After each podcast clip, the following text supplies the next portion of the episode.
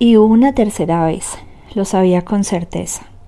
En la infancia de Jack era lo más probable. ¿Era Jack huérfano como el oso? La historia tenía un significado profundo para él, por eso quería compartirla con la niña con quien se había obsesionado. Era un cuento infantil que se volvió explosivo en su cabeza. Cuando vi en casa de Marie el oso de peluche, la peluda representación del libro que significaba algo tanto para Julia como para él, sintió de pronto una rabia incontrolable, muy superior a lo esperable. Le tocó una fibra psicológica demasiado sensible, tuvo que rasgar y cortar, aquel era el verdadero Jack. Ricky estaba sentado en su coche de alquiler, sumido en la oscuridad, calculando, elaborando y valorando el perfil. En aquel momento se considera a sí mismo una especie de psiquiatra forense que buscaba pistas de un posible asesinato. Volvió a mirar a la casa del profesor. Una luz tenue que llegaba al borde de una calle tranquila bordeaba de árboles. Un lugar modesto, un césped muy bien cuidado, un económico Toyota de hacía seis años estacionado en el camino de entrada normal en todos los sentidos, excepto en uno, ocultaba a un hombre que quería cometer un asesinato. A los asesinos les encanta la corriente, pensó. La corriente los oculta, la corriente es seguro. La corriente esconde toda esa maldad mejor que cualquier otra clave de velo. Todo lo que había incluido en la receta psicológica para el asesinato tenía sentido a su entender, salvo un elemento. Todo lo que sabía evocaba rabia, ira, furia, obsesión pero tenía que haber algún ingrediente adicional que incitara al profesor a planear un elaborado juego mortal. Se trataba de un asesinato que era en parte un puzzle y en parte un ejercicio de ansiedad con unas gotas de tortura. Su objeto no era solamente la muerte, también eran las amenazas. Trece piezas de un puzzle. Supuso que la imagen que mostraría sería la de Julia. La niña tenía trece años cuando murió. Supuso que todos los demás respuestas estarían tras la puerta de la casa. Sabía lo que tenía intención de hacer. El plan era sencillo en teoría, difícil en la práctica. Llamar con fuerza a la puerta, enfrentarse con quien estuviera adentro, un mensaje directo. Hola, soy el doctor Star. Hace unos días el señor Allison y yo hablamos por teléfono y él me preguntó quién era yo. Ahora voy a averiguarlo, porque he venido hasta aquí para decírselo. Pero más, ¿quién soy yo? Sé quién quiere ser el señor Allison. Profesor, padre, aspirante asesino. Y a continuación el anzuelo el señuelo, señalarle la única salida. Está equivocándose a punto de cometer un error que le costará todo lo que tiene. Imaginó una respuesta. ¿A qué se refiere al decir todo lo que tengo? Le vino a la cabeza una avalancha de recuerdos que hacía cinco años, todo lo que le había pasado cuando se había enfrentado con el señor R, Virgil y Merlin, por la primera vez. Conocía la respuesta a aquella pregunta, exactamente eso hasta la última cosa que tenga. Aunque Jack tuviera el dedo en el gatillo a kilómetros de distancia, aunque estuviera apuntando con su arma, aunque estuviera listo para poner fin a su juego, la noticia de que Ricky estaba en la puerta de su casa le haría dudar. Y si era Jack quien le abría la puerta, mucho mejor. No sería necesario ningún elaborado tira y afloja. Hola Jack, estoy aquí para salvarte y para salvarme a mí. Inspiró hondo. Por extraño que pareciera estaba seguro, todo aquello tenía un sentido desde un punto de vista psicológico pero el único elemento que parecía distorsionar su planteamiento era la hija. Negó con la cabeza y volvió a mirar la casa. Salió de su coche de alquiler y avanzó hacia la parte delantera de la casa del profesor. Solo rompía el silencio el zumbido de los insectos nocturnos que lo rodeaban. Notaba que el agobiante calor húmedo de las noches sureñas lo envolvían a cada paso, pero estaba tranquilo y frío, como si un aire gélido soplara sobre su cuerpo mientras caminaba. Junto a la puerta principal de la casa del profesor había una lámpara que le lanzaba una tenue haz de luz. Vio el timbre, inspiró profundamente una vez y llamó. Oyó cómo sonaba en el interior, luego retrocedió y aguardó. A los pocos segundos oyó unos pasos. Enseguida tuvo un pensamiento desconcertante. ¿La dama o el tigre? Y entonces se abrió la puerta. Miró directamente a los ojos de un adolescente. Tenía el cabello moreno con unos mechones que le caían alrededor de la cara como si fuera despeinada. Lucía unos vaqueros descoloridos y una holgada camiseta blanca y tenía el aspecto delicado que lucen las jóvenes que se enfrentan a algo que exige unos conocimientos superiores a los de su edad. Ricky la reconoció al instante, era la chica que cantaba Bye Bye Mix American Pie en el video. La compañera de clase de Julia, la niña asesinada, la amiga de Julia, la hija de Jack. Sí, dijo la chica. Hola, respondió Ricky con frialdad, casi con solemnidad. Esperó un momento antes de decir una segunda palabra para darle tiempo a la chica para que lo observara. Ella lo hizo recorriéndole la cara con una mirada tan penetrante e intensa que casi lo tumbó de espaldas. Sí, dijo la chica por segunda vez, pero en esta ocasión fue casi un susurro. Soy el doctor Frederick Starks, empezó a hablar Ricky con la voz cargada de determinación. Soy. La joven sujetó la puerta abierta. Sé quién es, dijo con dureza. Le estábamos esperando. Capítulo 25. Entró en la casa tras la adolescente. El sofocante ambiente con olor a amor le pareció tan denso como la noche que dejaba atrás. Solo había unas cuantas luces encendidas que proyectaban sombras al azar a los rincones, dando un aspecto mal iluminado, gris y cerrado a cada habitación. Varias de las lámparas estaban tapadas con toallas o trapos para disminuir su luz, lo que hacía que el interior resultara tenebroso y fúnebre. Hacía fresco, casi frío, gracias a un sistema de aire acondicionado que zumbaba incesante en algún lugar oculto, pero notó que el calor aumentaba a su alrededor como si estuviera caminando por las brasas de un fuego ardiente. La chica iba unos pasos por delante de él. ¿Tienes nombre? preguntó Ricky. Sí. Ricky esperó, pero ella no continuó. Echó rápidamente un vistazo a su alrededor para intentar hacerse una idea de la casa de Jack. Imperaba en ella cierto desorden. Vio cajas de pizza vacías amontonadas en la mesa de la cocina y platos sucios abandonados en el fregadero. En el salón había un colorido cuadro de arte moderno que estaba al lado torcido. Junto a él había un agujero en la placa de yeso, como si alguien le hubiera dañado de un puñetazo en pleno ataque de furia. El agujero estaba al lado de unos estantes llenos a rebosar de novelas clásicas, obras de no ficción modernas y delgados volúmenes de poesía. Una pared abarrotada estaba dedicada a obras de arte infantil, una imagen tras otra pegadas aleatoriamente con un collaje de color. Supuso que representaba todas las veces que la hija había acercado el lápiz al papel desde que cumplió los tres años hasta aquella mañana. Entre los dibujos de la niña vislumbró algunos papeles del colegio, redacciones escritas a mano para la clase de estudios sociales o historia, todas ellas puntuadas en rojo con una destacada letra A en la parte superior junto con expresiones como excelente o un trabajo estupendo, con muchos signos de admiración. En el suelo del salón había una gastada alfombra oriental entre dos sofás marrones, raídos y con demasiado relleno situados uno frente al otro. Una mesita de centro estaba sembrada de números antiguos del New Yorker, de Economics, de Atlantic Monthly y National Geographic. Ricky pensó que no debía ser la habitual lectura ligera de nadie en Alabama fuera de los círculos universitarios. Casi todas las revistas tenían un cerco de café en algún lugar de la portada y había por lo menos cuatro tazas a medio beber abandonadas en la mesa. Le pareció que una gruesa capa de polvo lo cubría todo. Todo lo que vio reflejaba dejadez. Tuvo la sensación de adentrarse en una cueva profunda de alguna selva, un lugar para animales pero jamás para seres humanos. Nada sugería a un hombre preciso y organizado, creador de un juego mortífero que planteaba un asesinato a 100 kilómetros de distancia, aunque en un instante vio una cámara de video junto a una fotografía enmarcada de una mujer sonriente y atractiva, la esposa fallecida. En el piso de arriba indicó el adolescente, señalando un tramo angosto de escalera. Sígame. Los peldaños crujieron un poco cuando ella subió. En lo alto de la escalera, Ricky un pequeño dormitorio que debía de ser de la hija a juzgar por los pósteres de Tim Dream, la bisutería desparramada por toda la habitación y la ropa sucia tirada en el suelo. Había un portátil abierto sobre la cama rodeado de libros de texto y de un ejemplar maltrecho de la novela Gente Corriente de Judith West. Alcanzó a vislumbrar el salvapantallas. Tres niñas de unos nueve años cogidas del brazo, dos blancas, una negra. Había un único cuarto de baño y otra habitación al final de un pequeño pasillo, cuya puerta estaba cerrada. Le llegó una varada de antiséptico y a medida que avanzó esa sensación fue en aumento, aunque unida al característico olor de la marihuana.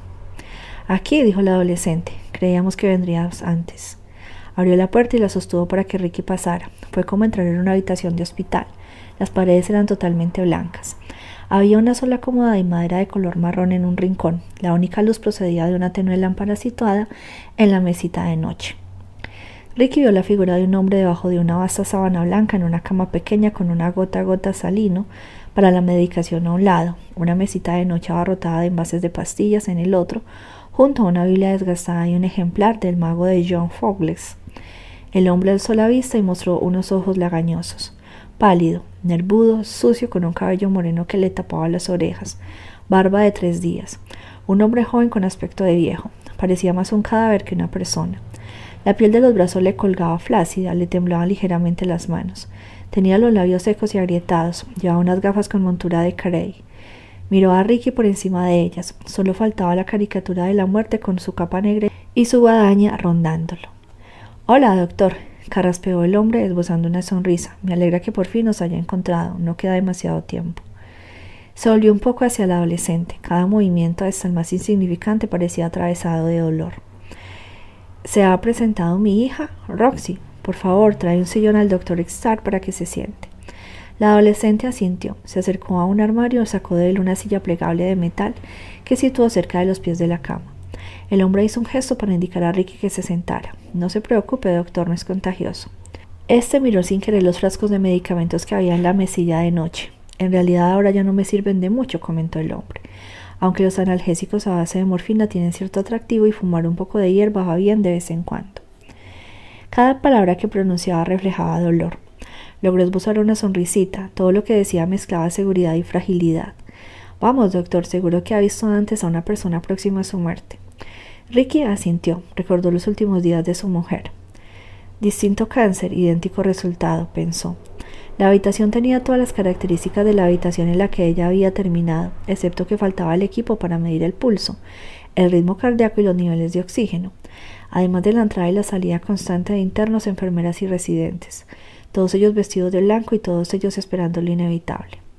Era oscura y antiséptica. Ricky miró los ojos enrojecidos y la piel amarillenta del profesor. Cáncer de próstata, pensó. Puede que de hígado, tal vez de estómago, con metástasis. Se le ha extendido por el cuerpo. ¿A los pulmones? ¿A los huesos? Sin duda. De ahí proviene el dolor. Es insoportable, es constante. No nos han presentado oficialmente, doctor, pero es como si ya lo conociera. Señor Allison, lo interrumpió Ricky, pero el hombre de la cama lo ignoró. Y en cierto sentido usted ya me conoce. Jack, dijo Ricky, una palabra que era a la vez una afirmación y una pregunta. El profesor sonrió. Ese es el nombre que me dijeron que utilizara cuando nos viéramos, replicó, una respuesta que Ricky no se esperaba. Mantenerme con vida para este encuentro me ha costado una enorme cantidad de energía, mucho esfuerzo, y como puede decirle mi hija, no me quedaban demasiados recursos. Dirigió la mirada hacia donde estaba ella apoyada en la pared y observando cada movimiento. Roxanne, mi preciosa hija, mi maravillosa hija, lo mejor que he creado en toda mi vida. Ricky vio cómo los ojos del adolescente se llenaron de lágrimas. El labio superior le temblaba. Hizo un gesto con la cabeza en dirección a su padre. Un hombre bonito, dijo Ricky. El profesor sonrió de nuevo con dificultad. Sonaba esa canción de Sting y de Police por la radio del coche cuando íbamos camino del hospital para el parto. Fue como un presagio, imitó la voz fina, casi aguda con la que la estrella de rock había cantado el nombre. Roxanne, you don't have to put on the red light. A pesar de lo incongruente que resulta la canción en el ambiente agobiante de aquella habitación, su voz arrancó una sonrisita a su hija, antes de que volviera a adoptar una expresión de inquietud próxima al pánico.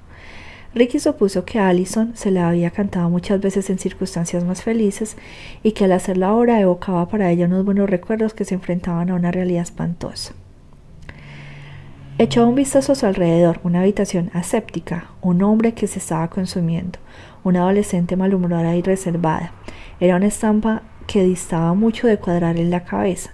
El moribundo debería estar en un hospital o tendría que haber personal sanitario atareado aliviándole el dolor con inyecciones hipodérmicas un hombre agonizante y un adolescente esperando que él llamara a la puerta en una casa solitaria. Aquello no tenía sentido. Jack estaba en Nueva York. Jack era un asesino resuelto, enérgico, dispuesto a hacer un movimiento muy bien planeado. Jack no era un hombre postrado en la cama con pocos meses de vida por delante, o puede que solamente unas semanas o incluso unos días. La piltrafa que estaba en la cama no se parecía en nada al Jack, seguro de sí mismo que le había hablado por teléfono. Ricky notó que todo le daba vueltas, parecía estar perdiendo el contacto con la realidad. Estaba mareado. De repente el mundo era violentamente turbulento, como las bolsas de aire o las ráfagas de viento a diez mil cientos metros de altura. El profesor pareció leerle los pensamientos. ¿Cree que es un lugar horrible para morir? preguntó. Ricky asintió sin pensarlo. No, se equivoca, aseguró el profesor con una sonrisa agitando una mano en el aire.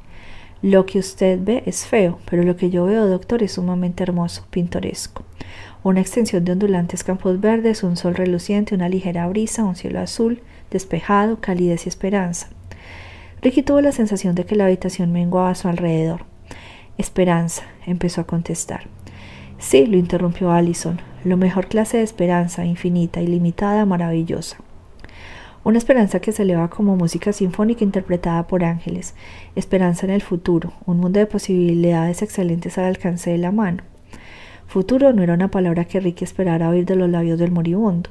Contradecía lo que veía y olía y todo lo que sabía sobre la muerte. Pensó rápidamente en la señora Head que estaba en Miami y apostó que sus últimos días no serían como los que ahora se desplegaban ante sus ojos. Cuídense de este oso, por favor, dijo Allison en voz baja.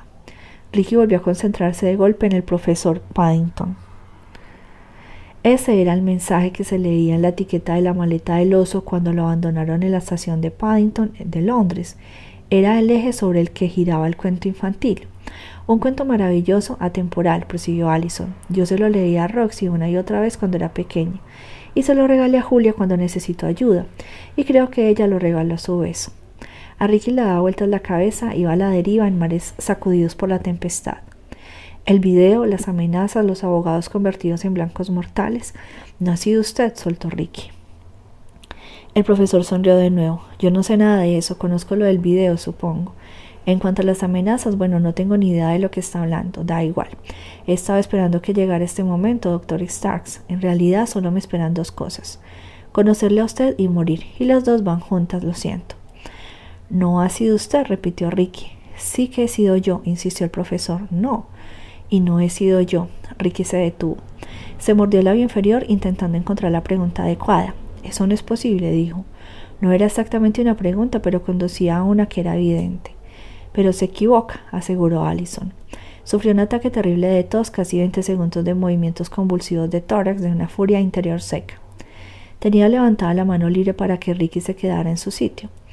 Este vio que el repentino ataque había dejado al profesor todavía más exhausto. La hija se separó de la pared para acudir junto a la cama a incorporar un poco a su padre con la intención de ayudarlo. Pasado un momento le acercó a los labios un vaso de agua helada que había cogido de la mesilla de noche. El moribundo bebió un poco, se recostó ligeramente e hizo un gesto con la cabeza hacia su hija, que depositó de nuevo el vaso en la mesilla. Tomó la mano de su padre y la apretó. El profesor dejó de mirar a Ricky para fijar los ojos en su hija.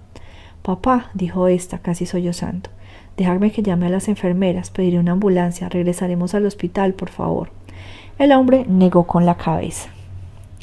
Roxy, ya sabíamos que esto iba a pasar, lo practicamos y está ocurriendo exactamente como sabíamos que sucedería. No tengas miedo. No tengo miedo, respondió el adolescente con frialdad, aunque su voz la traicionaba. Eso es mentira, pensó Ricky observándola. Está muy asustada. Muy bien, contestó el padre. Esa es mi niña, nunca tiene miedo. No quiero hacerlo, dijo. Por favor, papá. Tenemos que hacerlo, cielo. No hay otra opción. Tosió de nuevo. El espasmo pareció robarle el pecho una parte considerable de la poca vida que le quedaba. Su hija lo ayudó a recostarse sobre un montón de almohadas y retrocedió hacia la pared situada a la izquierda de Ricky, que podía oír su respiración. Laboriosa y nerviosa, creyó que la chica sentía casi tanto dolor como su padre. Deje que le dibuje un retrato, doctor. Él es es el único retrato que me queda. Un año más aquí, abajo para Roxy, dijo Allison. Un año duro, a mi entender, por todo lo que tendrá que adaptarse cuando yo ya no esté. Pero está lista para ello. Ha hecho sus deberes, se ha preparado.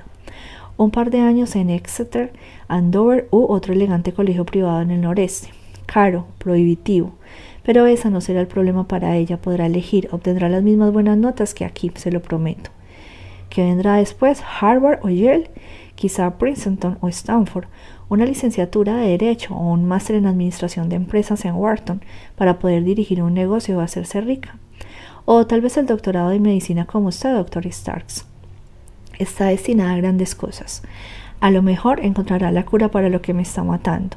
Aunque resulte demasiado tarde para mí, no lo será para otras personas. Ricky se giró un poco. La adolescente no mostraba ninguna reacción salvo un temblor ligero del labio superior. Las lágrimas le resbalaban silenciosamente por las mejillas. Es difícil lograr todo esto cuando eres un padre que está educando solo a su hija y se está muriendo en el culo del mundo. ¿No le parece? Ricky asintió. Sin seguro, sin ahorro, sin herencia, con muy poca pensión, con muchas deudas, médicos, medicinas, de todo.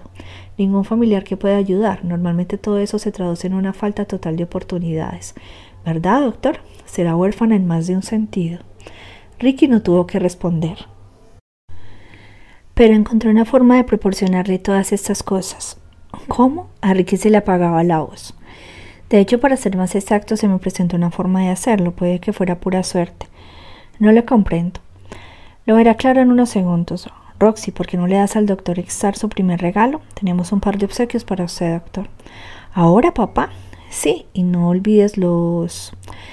Sé lo, tengo que, sé lo que tengo que hacer, lo interrumpió temblorosa la adolescente. Luego se sacó un par de guantes blancos de látex de un bolsillo de los vaqueros y se los puso. En cuanto se los subió ajustado en ambas manos, en cuanto se los hubo ajustado en ambas manos, se dirigió hacia la cómoda de madera, abrió el cajón de arriba y sacó de él un sobre grande de papel manila. Dejó el cajón abierto y ofreció el sobre a su padre. No, dije este, pertenece al doctor Stark. El profesor lo empujó hacia Ricky. Después de todo, dijo Allison, me han dicho que lo reconocerá. El sobre era desconocido para Ricky, alzó la mirada hacia el hombre acostado en la cama. Adelante, pidió el profesor asintiendo ligeramente. Ábralo. Ricky rasgó la parte superior, notó que había algunas cosas dentro, metió la mano y sacó una. Sintió en el acto que perdía pie, que se precipitaba al vacío, que caía en picado por un enorme agujero oscuro, como si lo hubieran empujado desde lo alto de un precipicio hacia el centro de un tornado. Si antes estaba confundido, ahora estaba al borde de un precipicio compuesto por el auténtico miedo. Tenía en la mano un carnet de conducir falso. En él estaba su fotografía tomada cinco años antes. En él figuraba el nombre de Richard Livali y la dirección de Durham, New Hampshire, donde había creado la identidad falsa que le había dado el espacio, el tiempo y la oportunidad de averiguar la verdad sobre el señor R., Virgil y Merlin, y volver las tornas contra ellos. De repente su respiración se volvió superficial y contrañida. Echó un vistazo al interior del sobre, pero sabía lo que vería. Una tarjeta falsa de la Seguridad Social, una tarjeta de crédito falsa. Alguno de los demás documentos falsos que había utilizado para crear esta identidad inexistente. Todo lo que había creído que jamás volvería a ver como se convirtió de nuevo en el Dr. Frederick Starks.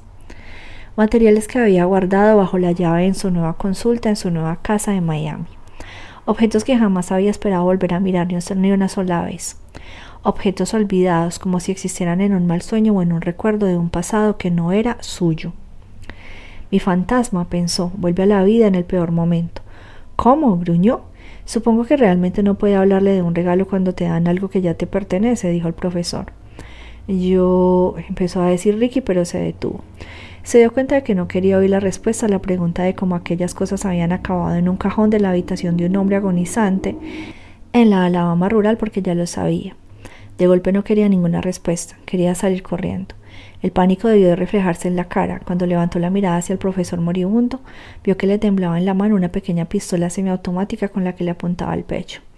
No sabía muy bien a qué el hombre había reunido las fuerzas suficientes para sacarla debajo de la sábana y sostenerla pero esta, como muchas otras preguntas, le pareció terriblemente irrelevante en aquel momento.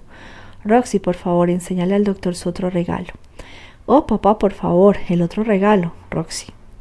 La repetición de la orden pareció consumir todavía más la cantidad de la limitada vitalidad que le quedaba. Cerró los ojos para combatir una oleada repentina de dolor.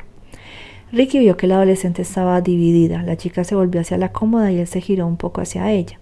Por un momento le dio la espalda y le tapó la visión, pero cuando se volvió, Ricky vio lo que tenía en la mano, un revólver. El Colt Python Magnum 357 que el señor R le había dicho que iba a necesitar. Su propio revólver que había dejado en Miami, en el mismo cajón donde estaba la falsa identificación de su antiguo alter ego. Pero ya no estaba en Miami, ahora se encontraba en aquella habitación. Notó que se le contraían los músculos y se le paralizaban las extremidades. Se sintió encerrado en un bloque de cemento. Estaba pasando algo, pero todavía no sabía el qué. Lo único que conocía era que la muerte estaba presente en la habitación y se acercaba deprisa al centro del escenario. Una enfermedad, dos armas, su pasado, un mundo que de repente le estrechaba la garganta con fuerza. Por un segundo tuvo la impresión de que el señor R., Virgil y Merlin estaban en la habitación con ellos, riéndose de él. Observó cómo la adolescente cruzaba de nuevo la habitación y dejaba cautelosamente el revólver a los pies de la cama. Si se abalanzaba sobre él podría alcanzarlo, aunque no sabía si estaba cargado, pero la semiautomática en la mano del profesor desaconsejaba cualquier movimiento brusco. Allison apenas parecía capaz de sujetar el arma. El cañón temblaba como el calor sobre la calzada en una tarde sofocante. Casi parecía una alucinación. Por primera vez Ricky fue capaz de ver más allá del pánico que le estaba invadiendo y se fijó en que los ojos del adolescente se estaban llenando de lágrimas. Vio a pesar de la tenue luz que estaba pálida y por un instante tuvo la impresión de que tal vez estaba tan asustada como él. Fue un cambio repentino, brusco, en el que pasó de actuar con rigidez casi como un autómata a estar embargada por las emociones. Vio que Roxanne estaba luchando, combatiendo, librando una batalla contra unos sentimientos implacables que tiraban de ella, como la resaca que te aleja de la playa y la seguridad. Papá, dijo en voz ronca, atragantándose, no quiero que mueras, no quiero que nadie muera. El profesor la miró casi con melancolía. Ya sabes que no podemos hacer nada, cielo, excepto esto. No quiero matarte, soltó casi susurrando. Pero no lo harás, cariño mío. Es el cáncer el que me está matando. El dolor me está matando. Lo único que vas a hacer es liberarme. Es lo que quiero y lo que tú quieres para mí, cielo. Y lo sabes, pero esta noche será el doctor Stark el quien me mate. Se detuvo respirando con dificultad. Eso es lo que dirás a la policía cuando se presente en casa. Y eso es exactamente lo que la policía creerá. Le temblaba la voz del mismo modo que el arma que sostenía. Se volvió hacia Ricky, una historia muy simple para unos inspectores que solo quieren una historia simple, doctor. Parecerá lo siguiente, usted sacó su arma, yo me defendí y ambos acabamos muertos. Ricky se había quedado ronco, tuvo que escupir cada palabra porque le costaba tanto hablar como el profesor. Pero, ¿por qué iba yo a...? Allison levantó la mano para interrumpirlo. No puedo ayudarlo en eso, doctor. Simplemente me dijeron que su móvil quedaría establecido de un modo irrefutable por unas personas que son expertas en ello. Lo son, pensó Ricky, maldito sean, tengo que huir, sal corriendo ya. Pero era incapaz de moverse. Roxy, prosiguió el profesor hablando en voz baja, aunque le costaba un esfuerzo enorme. Sabes lo del dolor. Eras consciente de que este día de llegar. Eres fuerte, cielo, mucho más de lo que crees. Y tendrás que serlo más todavía. Hemos hablado largo y tendido sobre esto y realmente es la única forma de mantener la esperanza. Lo sabes muy bien. Ricky vio que el adolescente se estremecía de la emoción. Las lágrimas le corrían ahora por las mejillas, pero asintió. Estoy bien, papá. Estaré bien. Sé que así será. Seré fuerte, te lo prometo. Ya lo sé, y yo te acompañaré siempre. No estaré aquí, pero sí que estaré aquí, ya lo sabes. Lo sé. La adolescente estaba al borde de un ataque de nervios, le temblaban los hombros y le quebraba la voz. Las emociones desbordadas como el agua de un dique llenaron la habitación y resonaron en ella. El profesor moribundo se volvió hacia Ricky. Esta noche morirán dos personas, doctor. Usted, la persona que llegó aquí dejando su paso, según me han contado, un rastro vergonzoso de mentiras y falsedades, y yo, el respetado profesor, el hombre al que todos los miembros de esta comunidad quieren, el hombre que ya estaba muriéndose sin posibilidad de sobrevivir. Ricky tenía la garganta seca, ya no confiaba en su voz. ¿Y sabe qué pasará cuando muramos? preguntó Allison. Ricky negó con la cabeza. El futuro de mi hija estará asegurado. ¿Cómo? empezó a decir de nuevo. Como Paddington, un huérfano que no es un huérfano. El profesor parecía prácticamente superado, sus palabras eran atormentadas, rasgadas por la tristeza. Su hija había sucumbido a las lágrimas y sollozaba sin cesar. Ricky vio que el hombre reunía las pocas fuerzas que le quedaban y miraba a su hija. Roxy dijo, coge el revólver del doctor. La adolescente avanzó y agarró el arma. Apenas parecía capaz de levantarla, le temblaba todo el cuerpo. Por favor, papá, no quiero, no puedo. Se detuvo. Ricky no sabía si eso significaba que podía o que no podía. Sé fuerte, mi vida, dijo el profesor. Sé más fuerte ahora de lo que lo ha sido nunca. Apartó la mirada de su hija y la dirigió de nuevo hacia Ricky.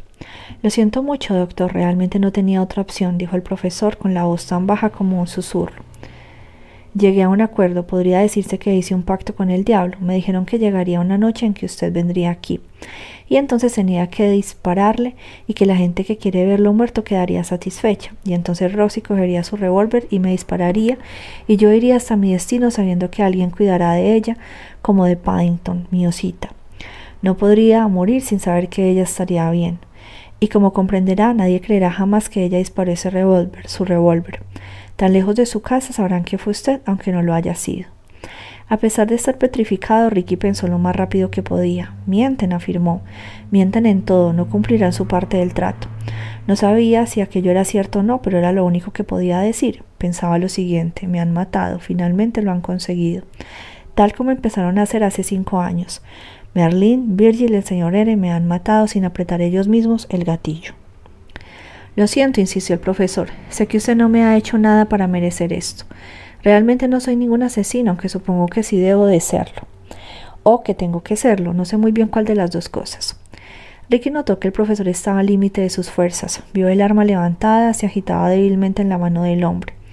El cañón se bomboleaba hipnóticamente de un lado a otro. El siguiente pensamiento que atravesó su estado de shock fue conciso y devastador. Me he equivocado en todo.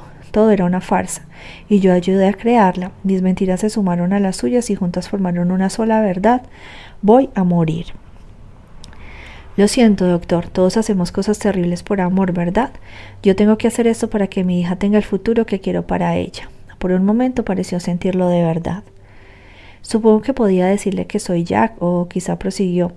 Todos somos Jack, negó con la cabeza, pero en realidad no hay ningún Jack, dijo en voz baja. Cerró los ojos por el dolor y entonces disparó. Segunda parte. Las visitas bienvenidas.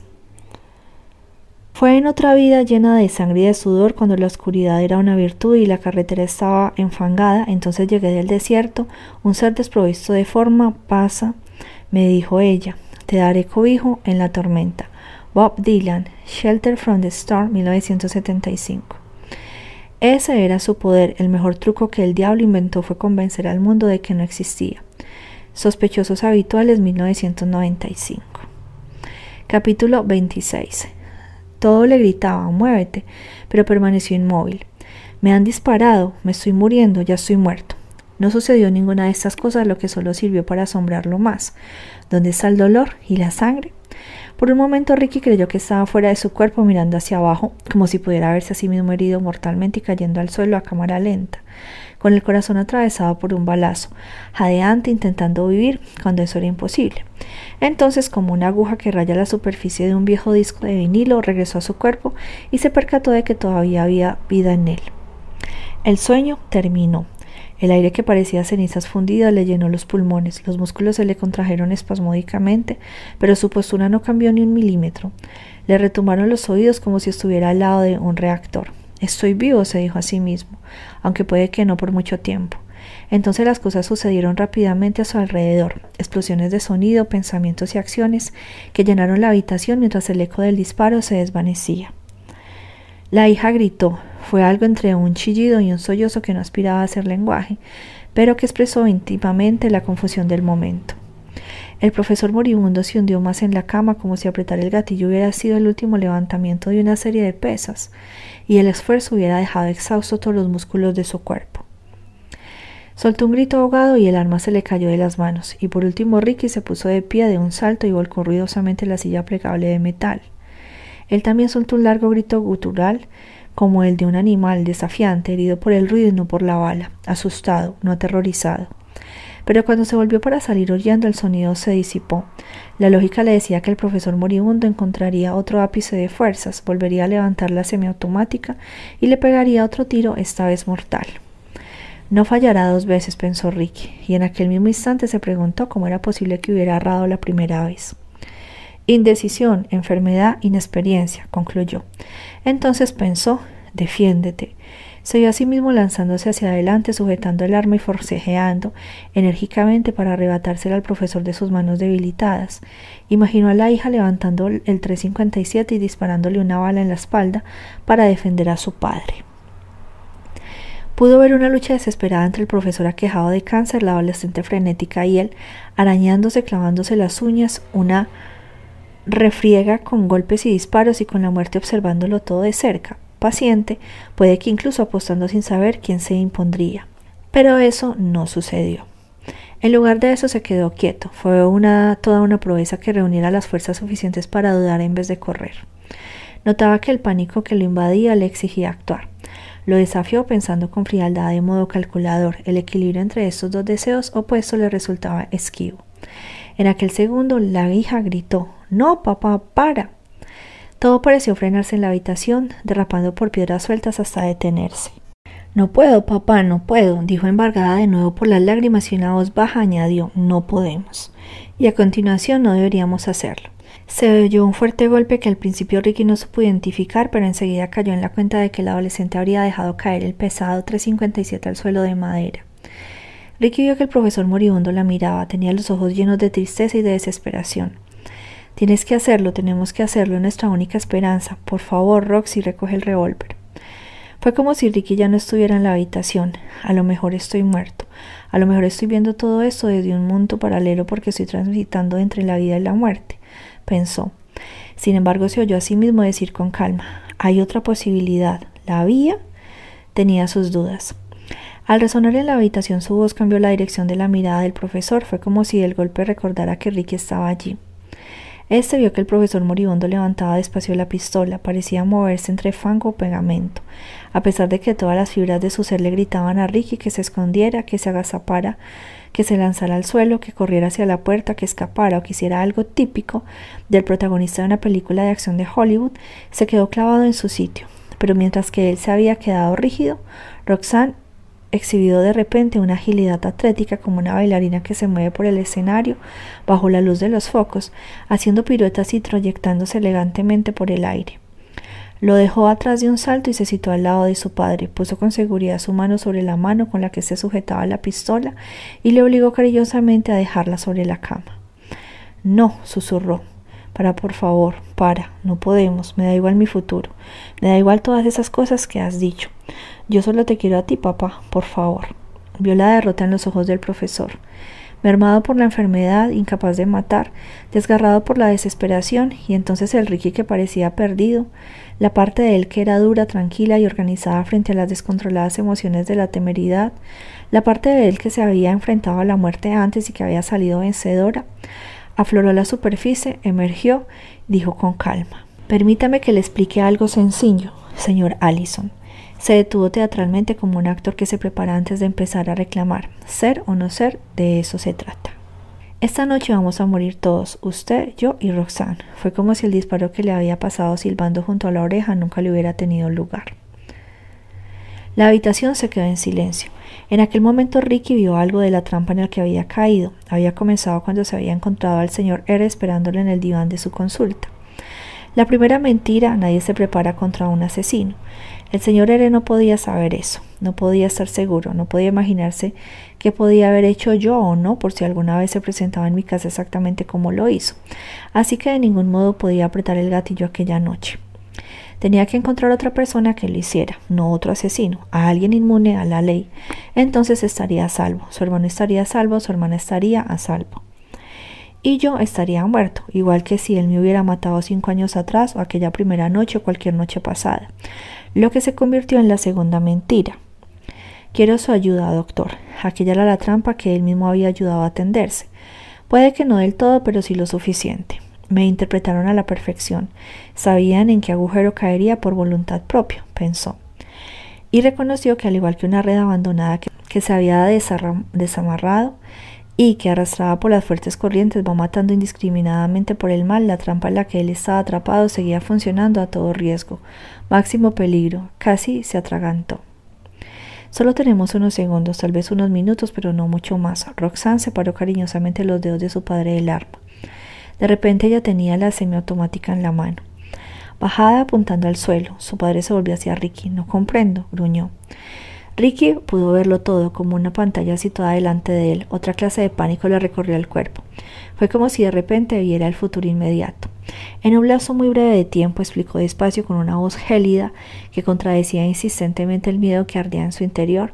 Se abrirá la puerta principal de su casa, será un hombre con una pistola, el hombre con que usted creía que había acordado un trato. No lo tenía, y nunca fue así, a pesar de lo que él pudiera decirle o hacer. Entrará en esta casa y esperará a ver lo siguiente, a mí y a usted muertos, y a su hija de pie a nuestro lado, pero eso sucederá solamente si ella es lo bastante valiente para seguir sus instrucciones al pie de la letra. Ahora bien, si no ha podido llevar a cabo lo que él ha dicho que haga y usted sigue vivo, él le dará igual, no le importará en absoluto y hará lo siguiente, tomará esa arma, mi arma, y la matará primero a ella y después a usted. Luego me la pondrá en la mano y finalmente se irá, desaparecerá por completo y será como si nunca hubiera estado aquí. Ricky se detuvo antes de añadir, ¿y sabes qué? Ni el padre ni la hija preguntaron qué, a modo de respuesta no era necesario. Él nunca habría estado aquí porque puede ser un fantasma cuando quiere. El silencio se propagó por la habitación como una enfermedad. ¿Ha visto alguna vez al señor R en persona? preguntó Ricky. El profesor negó con la cabeza. ¿Quién es el señor R? respondió tosiendo. Nosotros nos reunimos con una mujer. Muy hermosa. Roxana sintió. Virgil.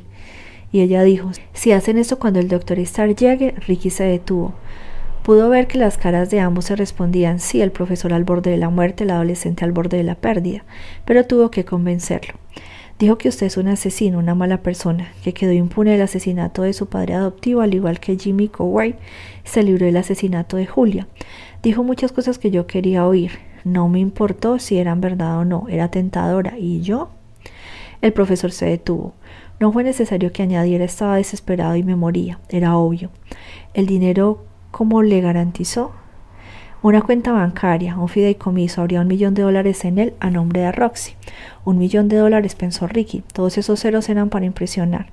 Podría haber sido mil millones de dólares, un billón de dólares, jamás existieron. Ya no estarán ahí, de hecho nunca lo estuvieron. Había un abogado, empezó a contar Roxanne. Trajo unos documentos que papá firmó, tenía que ser mi tutor.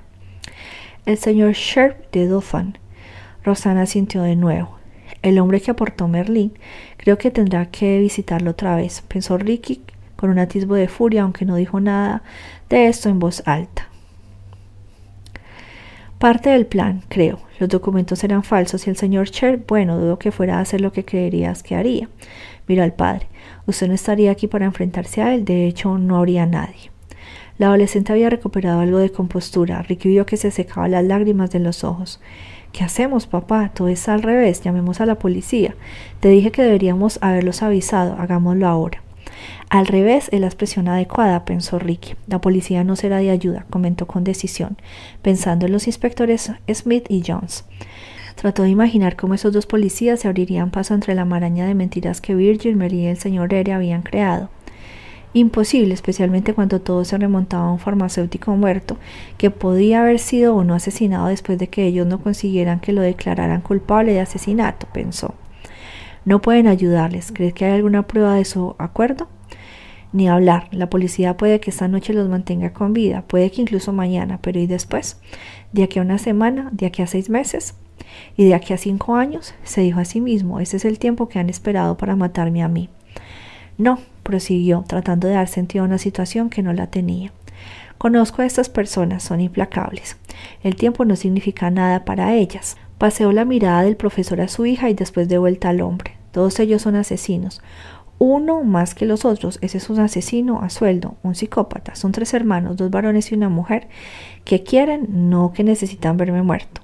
Están obsesionados conmigo. Ya intentaron matarme una vez, les da igual lo que ocurra a cualquiera que se interponga en su camino, siempre y cuando obtengan lo que quieren. Y queden impunes. ¿Pero por qué? preguntó Roxanne. No hay una respuesta fácil, Roxanne, dijo, girándose hacia ella. En parte porque una vez hace muchos años le falló a su madre y eso le costó la vida. Y jamás me lo perdonarán. Se quedaron huérfanos, pero los educó para que se vengara a alguien que era se detuvo. Imaginó a su amigo mentor, el doctor Lewis. Nunca se detendrán. Antes no lo entendía, pero ahora sí lo sé. Vio que el profesor moribundo se mordía el labio inferior agrietado. Vio que a través de la confusión del dolor y del miedo, Allison comprendía un, detalle vital. Era vulnerable. Acudes a un hombre que necesita terriblemente esperanza y le das un poco. Lo único que tiene que hacer es llevarse a alguien con él a morir. Es el engaño más fácil de montar. Cuídese de este oso, por favor. Solo que el oso abandonado no es Paddington, sino Roxanne, que está a punto de quedarse huérfana. Y el profesor moribundo hace por ti lo que lleva cinco años planeando. Venganza, asesinato, pero uno con el que no está relacionado porque puede hacerte desaparecer cualquier vínculo con él. Lo único que necesitabas era situarme en esta habitación con un hombre agonizante que se creía cualquier promesa falsa que le hicieras. El asesino sustituto ideal. A duras penas empezaba a comprender esto, pero cada vez lo tenía más claro. Ricky notó que le fallaba la imaginación, pero conservó la compostura en su semblante. Solo puedo decirles que yo no soy la persona que les dijeron que era, aseguró, y que ellos no son los quienes ustedes creyeron que eran.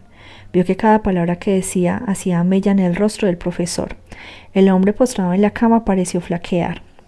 Señor Allison, dijo con una voz casi suplicante, Usted, yo, Roxanne, todos correremos un enorme peligro. De nuevo el silencio se apoderó de la habitación. Miren, señor Allison. Roxanne. Si creen que ellos están diciendo la verdad y que yo les estoy mintiendo, bueno, adelante, dispáreme ahora. No fallen esta vez, de otro modo tendré que actuar y rápido. Le pareció que era un argumento convincente y un riesgo espantoso. Estaba pidiendo a dos personas que pasara del homicidio a la confianza casi al instante. No sabía si lo que había dicho bastaría para que hicieran esa transición, pero al observarlos vio que el profesor recostaba la cabeza, miraba al techo y se inclinaba hacia adelante. Dirigió a su hijo una mirada que era en gran parte exigencia, en parte devoción. De todos modos voy a morirme, Roxy, dijo, muy pronto. Lo sabes, pero el doctor Extar podría tener razón, tienes que huir. Y tienes que hacerlo ya. No podemos correr el riesgo de pensar que está equivocado. No puedo morir a no ser que sepa que tú estás a salvo. Eso me dolería más que nada. ¿A dónde puedo ir? Se le quebró la voz. En aquel segundo Ricky se percató de que su mundo había cambiado de repente, como si hubiera dejado de girar en un sentido y empezando a dar vueltas en el sentido contrario, más y más deprisa adquiriendo impulso irrefrenable. Tiene que venir conmigo, dijo en voz baja. No mire de aquí, soltó la adolescente con brusquedad, volviéndose hacia él. Su cuerpo tenso decía No, no dejaré a mi padre aquí solo. Este es nuestro hogar. Cada palabra era desafiante. Ya no, soltó Ricky demasiada deprisa. Te matará porque conoce su existencia, pensó y aunque no lo dijo en voz alta, estaba convencido de algo. Tienes 15 años y no llegarás a los 16. El silencio recorrió de nuevo lentamente la pequeña habitación y pareció enconarse. Un segundo, dos, un minuto. ¿Más? No lo sabía, miró el profesor. Señor Allison, empezó a decir.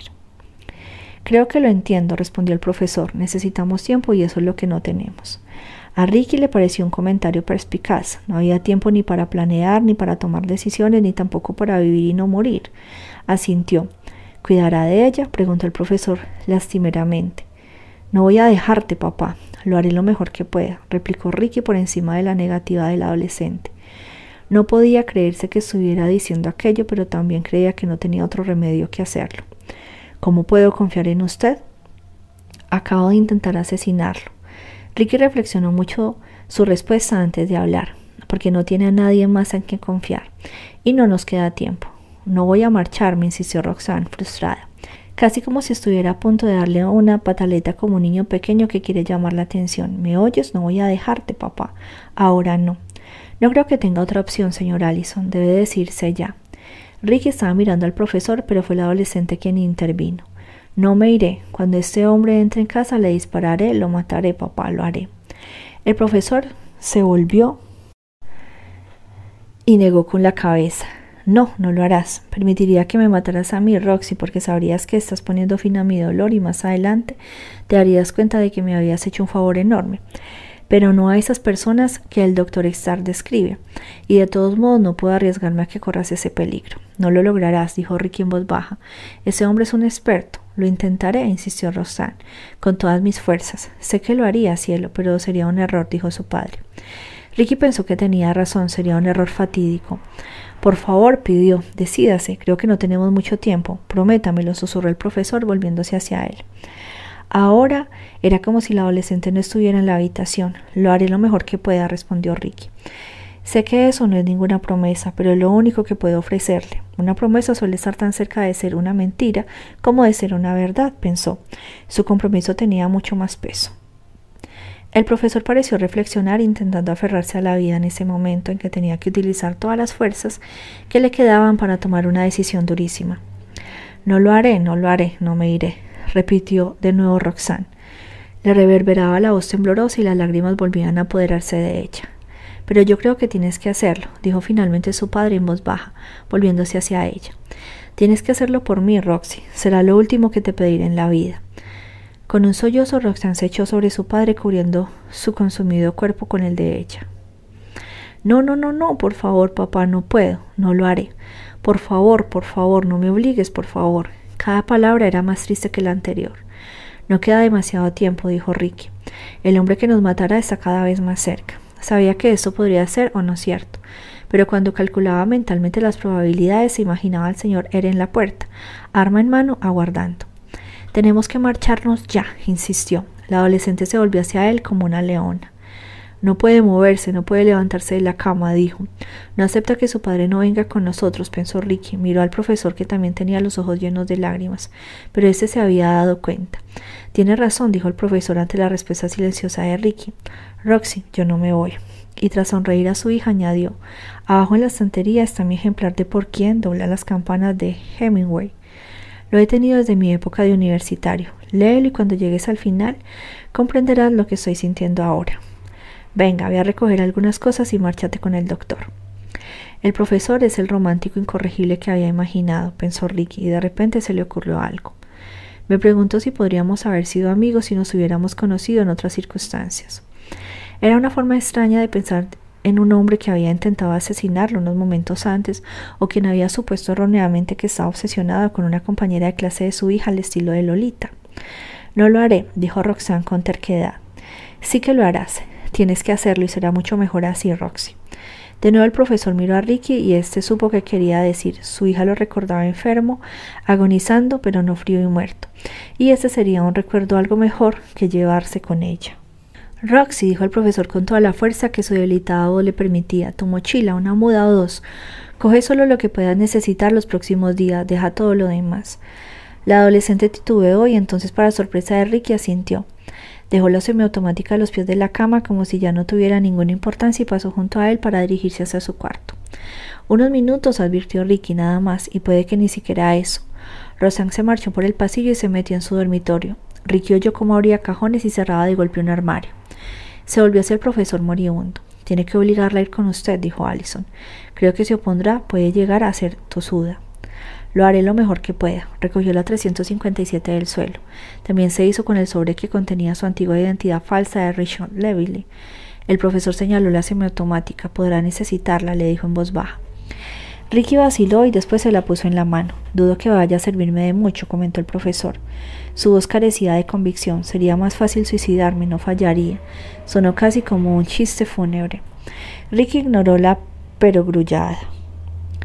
En cuanto nos marchemos, llamaré a una ambulancia, lo trasladará a un hospital, llegaré allí a su hija para que se reúna con usted. Eso será seguro. Será intercambiar una forma de muerte por otra. Pero adelante, inténtelo. Esto hará sentir mejor a Roxy, aunque en realidad no hay mucho que pueda hacerse. Ricky pensó que el profesor entendía sutilmente la forma de pensar de su hija. Ganaría algo de tiempo para ella si la adolescente creía que iba a pedir ayuda, aunque ésta fuera inútil. Entonces cayó en la cuenta de que cinco años antes había llamado a una ambulancia para un hombre que había intentado asesinarlo. Captó la ironía. Prométamelo, dijo otra vez el profesor. Ricky sabía lo que le estaba pidiendo. Le haré todas las oportunidades que pueda, respondió. La mantendré a salvo. No sabía si sería capaz de hacer estas cosas, pero era consciente de que tenía que decírselas al profesor. Lo único que sabía con certeza era que no podía dejarla allí para que se enfrentara al señor R. Eso me basta, dijo Allison, que inspiró profundamente.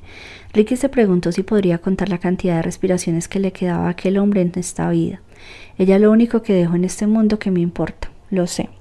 Tras ello, la hija apareció en la puerta, llevaba una mochila llena de rebosar colgada de un hombro. El profesor alargó la mano y ella cruzó la habitación brincando para cogerla. Se la llevó a la mejilla y sus lágrimas surcaron la piel de su padre. El plan es el siguiente, cielo. Tú te vas con el doctor. Cuando esté lo bastante lejos como para que él considere que no hay peligro, llamará a una ambulancia para mí. Y puede que también a la policía para que me proteja. Sabrá qué hospital me llevan y podrá reunirte allí conmigo. La adolescente asintió sin dejar de llorar. Mentiras necesarias, pensó Ricky. Ha sido listo, ha usado su palabra plan cuando en realidad no hay ninguno. Lo único que tenemos es irse, ocultarse huir deprisa, es un hombre inteligente. Contempló al padre y a la hija, intentó imaginar el dolor que estarían sintiendo, algo muy superior al dolor de morir, enfrentarse a una pérdida que le incitaría a uno a hacer casi cualquier cosa. Muy bien, venga, Roxy, por favor, dame un abrazo, hablaré contigo después, pero ahora márchate. Ya, Roxy, ya, deprisa, vete con el doctor y no mires atrás. La adolescente abrazó a su padre. Ricky se preguntó si presentirían las mentiras que le había dicho al tenerlo tan cerca. Sabía que si reflexionaba un momento la captaría, pero era muy joven y la abrumaba demasiadas emociones como para que pudiera pensar de modo racional. No vería con claridad todas las contradicciones, conflictos y falsedades que había en lo que se había dicho hasta pasadas unas horas. Puede que unos días o tal vez no lo hiciera nunca. Entonces la adolescente se incorporó, asintió y se volvió hacia Ricky. Muy bien, ya podemos marcharnos, dijo. Sígueme, ordenó Ricky, no te separes de mí. Tomó el 357 y lo sostuvo delante de él. Esperó que el adolescente no mirara hacia atrás porque eso podría hacer que dejara de avanzar. Se dirigieron con cuidado hacia la escalera y la puerta principal, pasando frente al agujero en la pared del dormitorio que había hecho el caprichoso disparo del profesor. Tenía la impresión de que con cada paso que daba estaba más cerca del blanco de una diana. No estaba seguro de si solamente le quedaban unos segundos de vida, y de repente se dio cuenta que podría decir lo mismo de, de la chica que lo seguía y por supuesto del padre que se había quedado solo arriba en su cama. Capítulo 27 Ricky vaciló al llegar a la puerta principal, se agazapó, casi se arrodilló, tenía la mano en el pomo, preparado para abrir la puerta de golpe. Era muy posible que el señor Eres estuviera esperando afuera, entre unas sombras cercanas, y que solo pudiera dar otros pasos antes de morir. Era muy posible que no estuviera allí y que pudiera salir tranquilamente como un refinado caballero sureño que quiere disfrutar de un agradable paseo vespertino. Fue consciente de que solo había una forma de averiguarlo, abrir la puerta, salir y ver qué pasaba. El cobarde que había en él quería agacharse y esperar como un cazador parapeteado que aguarda que un ciervo, un pato, la presa inocente que tiene intención de cobrarse se ponga sin darse cuenta en línea de su tiro.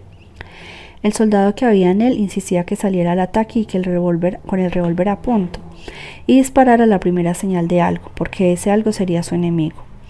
El psicoanalista que en realidad era le decía que se estaba adentrando en un peligroso incierto. Cuando se disponía a girar el pomo, se percató de que Roxanne se había escabullido de su lado y estaba agazapada delante de la estantería del salón, recorriendo rápidamente con el índice el lomo de los libros que había en ella. Quiso decir algo, pero no lo hizo. Sabía lo que estaba buscando. Mientras la miraba en silencio suplicando mentalmente que se diera prisa, vio que tomaba un libro de en rústica y se lo metía de inmediato en la mochila.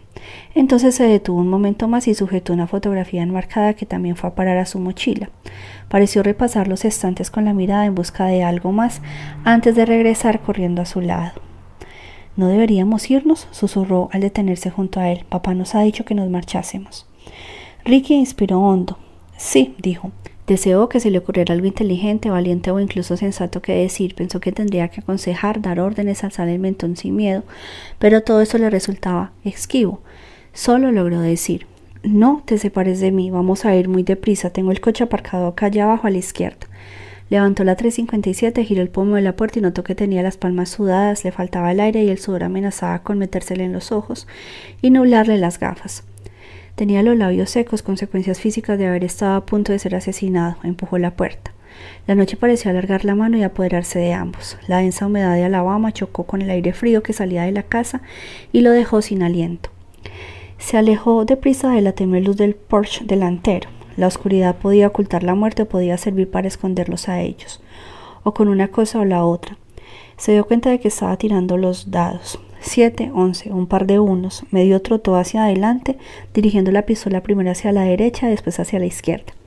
Quería disparar a cada sombra. Sintió que Roxanne iba un paso detrás de él. ¿Qué coche? le preguntó la chica. Se lo señaló con el cañón del revólver. Treinta metros. Le pareció notar una presión en el centro de la espalda donde una bala le partiría la columna vertebral. Le pareció oír el ruido de un proyectil que entraba en la recámara justo detrás de su oreja y más de una vez imaginó una explosión, un bang, al dispararse un arma. Pensó que tendría que sprintar, zigzaguear a la derecha, a la izquierda, agazapado para convertirse en un blanco lo más escurridizo posible. Veinte metros. Se preguntó cómo sería la muerte. ¿Una repentina nube roja que explotaba detrás de los ojos? ¿Dolería? ¿Acaso la muerte sería una oscuridad mayor que la de la noche de Alabama que lo envolvía? Siguió avanzando y alargó la mano hacia atrás para sujetar a Roxanne del brazo y susurrarle Venga, venga, diez metros. Imaginó que el coche de alquiler explotaría y formaría una bola de fuego que se elevaría por el aire. Cogido del brazo, él y la adolescente corrieron los últimos metros. Sus zapatos golpearon con fuerza la calzada. Ricky pensó que el ruido resonaba como un tilbar golpeando con energía, lo bastante fuerte como para despertar a toda la manzana. Métete rápido, Roxanne prácticamente se lanzó en plancha al asiento del copiloto y se agazapó todo lo que pudo. Ricky se citó tras el volante y luego se peleó con la llave maldiciendo como un loco. Mierda, mierda. Cuando recuperó el control, metió la llave en el contacto y puso en marcha el motor. Arrancó y pisó el acelerador a fondo. El pequeño automóvil hizo girar las ruedas traseras y vibró hacia adelante. Ricky aceleró al máximo. Al mirar por el retrovisor solo vio sombras. Tenía miedo de ver al señor R colocarse tranquilamente en medio de la calle, apuntar y disparar. La luneta trasera se hacía añicos y él moriría. Entonces tuvo miedo de que la atención lo cegara y que no pudiese ver al señor Ere apostado delante de ellos. Se trataría del mismo escenario, solo que ahora sería el parabrisas el que acabaría destrozado cuando las balas atravesaran el cristal, y él estaría igualmente muerto. Era como tener miedo de las alucinaciones, igual que le pasaba a Charlie. Dobló una esquina y sintió como el ímpetu le se apoderaba de él. Quería ir a 130, 160, 190 kilómetros por hora. Quería dar un salto hacia adelante, escapar, que el coche fuera tan rápido como su pulso. Calle abajo, otro giro rápido. Los neumáticos chirriaron. Pisó el acelerador volando hacia la noche. A su lado, Roxanne tiró el cinturón de seguridad y se lo colocó. Se sujetó del apoyabrazos y gruñó cuando doblaron derrapando otra esquina. Pasaron unos minutos antes de que Ricky pudiera minorar los latidos de su corazón o reducir la velocidad del coche.